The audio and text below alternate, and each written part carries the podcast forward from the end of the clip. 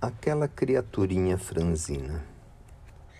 Aquela criaturinha franzina passava todas as manhãs pela rua e com ela levava duas crianças para acompanhá-la e duas cestas muito grandes de verduras para vender, dando assim o sustento para seus filhos. Aquelas crianças eram para ela o arrimo que precisava para vencer os obstáculos e assim também colaboravam, ajudando a escolher as verduras mais bonitas para serem oferecidas às pessoas que compravam. Assim era de admirar como uma criatura tão franzina pudesse trabalhar tanto. Aquelas verduras saíam de sua horta, em que ela plantava com tanto carinho que me parecia que até o gosto das verduras tinha um sabor especial, pois sabíamos que eram plantadas com carinho. Na minha, na minha vida de luxo, era eu uma observadora que passou a aprender com o valor do trabalho. Do trabalho. Aos poucos, chamei meus filhos para também participar daquelas vidas para que pudéssemos aprender um pouco.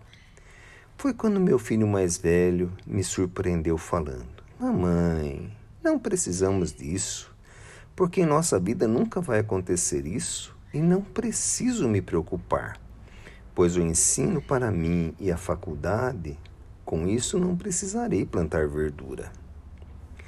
Doeu meu coração com essas palavras tão egoístas vindas do meu próprio filho, pois, por mais que argumentasse, ele se valia de tantas palavras para me convencer que a vida é para cada um de acordo com o que ela apresenta, e para ele a vida era um tesouro de alegria e de paz.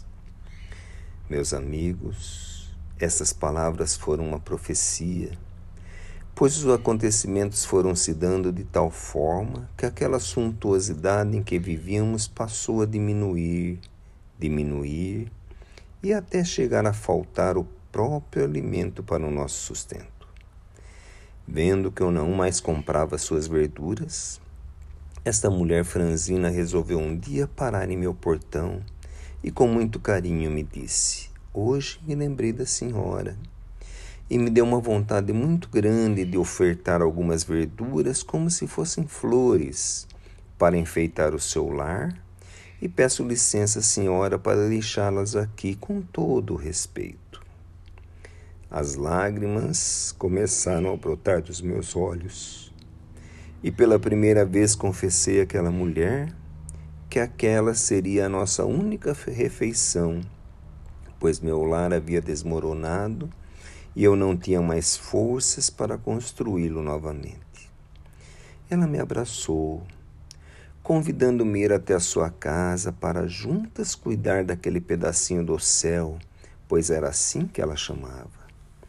Fui com o coração em pedaços e lá chegando, presenciei mesmo um pedacinho do céu pois tudo era muito bem cuidado, tanto que mais parecia um jardim com as mais belas flores.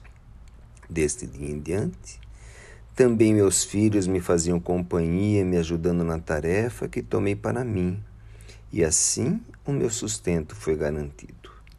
Hoje, olhando para trás, posso me recordar que em todos os anos da minha vida, o que mais aprendi foi a abnegação de uma criatura em que nunca, nunca parou de demonstrar o seu amor e ensinou-me a viver.